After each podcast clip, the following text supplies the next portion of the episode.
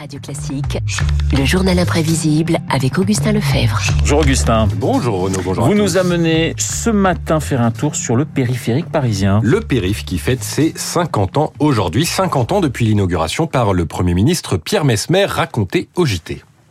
Depuis ce matin, les automobilistes peuvent faire le tour de Paris sans feu. La raison d'être de ce boulevard périphérique est d'améliorer la circulation.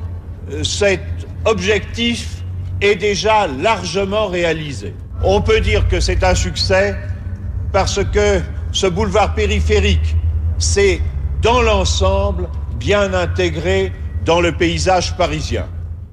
Pierre Mesmer fait un tour en bus sur le dernier tronçon achevé entre la porte Maillot et la porte d'Anières. 56, 73, 17 ans de travaux qui n'ont pas été simples. Les difficultés n'ont pas manqué.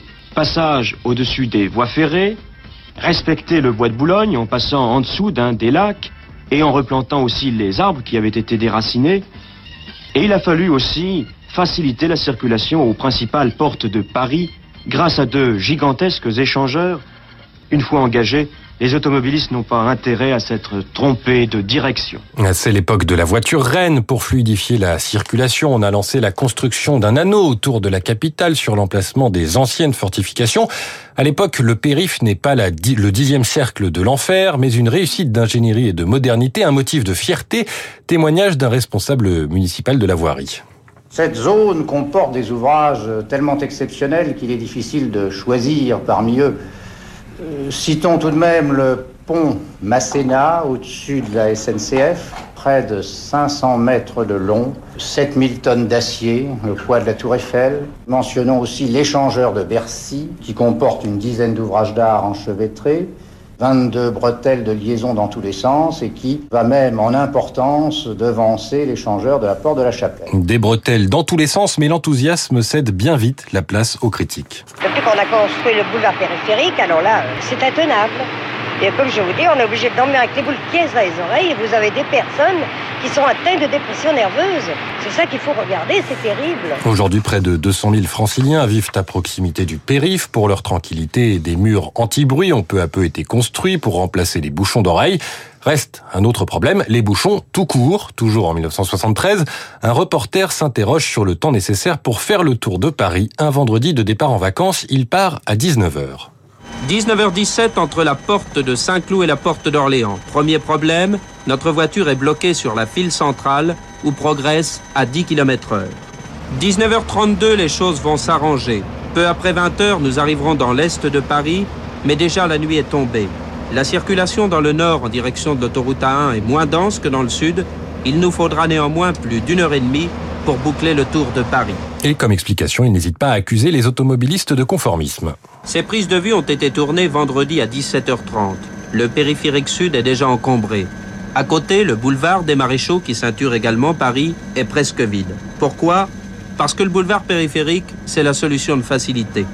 On s'y entasse sans réfléchir aux conséquences. Alors, 1h30 pour faire le tour du périph. Renaud, est-ce que vous avez une idée du temps minimum pour ce tour du record? Ah, aucune idée. Eh bien, alors, écoutez, vous allez voir, c'est assez surprenant. En 1989... Il y a 40 km, c'est ça à peu près? Euh, 35, oui. Ouais. Alors, un motard qui se faisait appeler le Prince Noir a accepté d'illustrer pour la 5 un sujet sur les fous du volant, slalom entre les véhicules avec qualité sonore d'époque.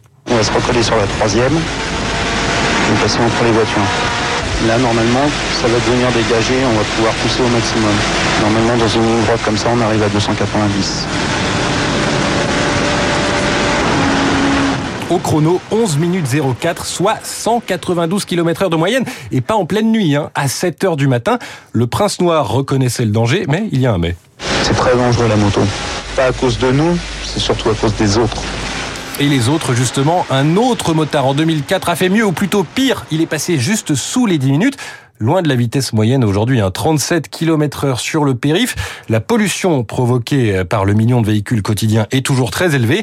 Alors pour améliorer la situation, la maire de Paris, Anne Hidalgo, compte sur les Jeux Olympiques et Paralympiques, puisqu'une voie dédiée aux athlètes sera mise en place. Cette voie dédiée, c'était aussi la préfiguration grandeur nature de quelque chose qui pourra se pérenniser. Il y a aussi bien sûr la plantation d'arbres, la végétalisation qui est un levier extraordinaire, fabuleux pour transformer tout ce territoire. Anne Hidalgo veut passer de la ceinture grise à la ceinture verte, mais les franciliens semblent pour l'instant majoritairement opposés à la création d'une voie euh, pour les taxis, bus et véhicules de covoiturage. Consultation jusqu'au 28 mai. Pour la mer, l'enjeu est aussi d'abattre une barrière, le périph' comme frontière entre la capitale et ses banlieues. L'occasion de terminer en musique avec Alain Souchon qui a écrit un morceau sur les deux côtés du périph'. Fantin, la tour et de gars, allez va au musée. De la tour, y a deux gars, allez va t'amuser. Même si c'est le même soleil,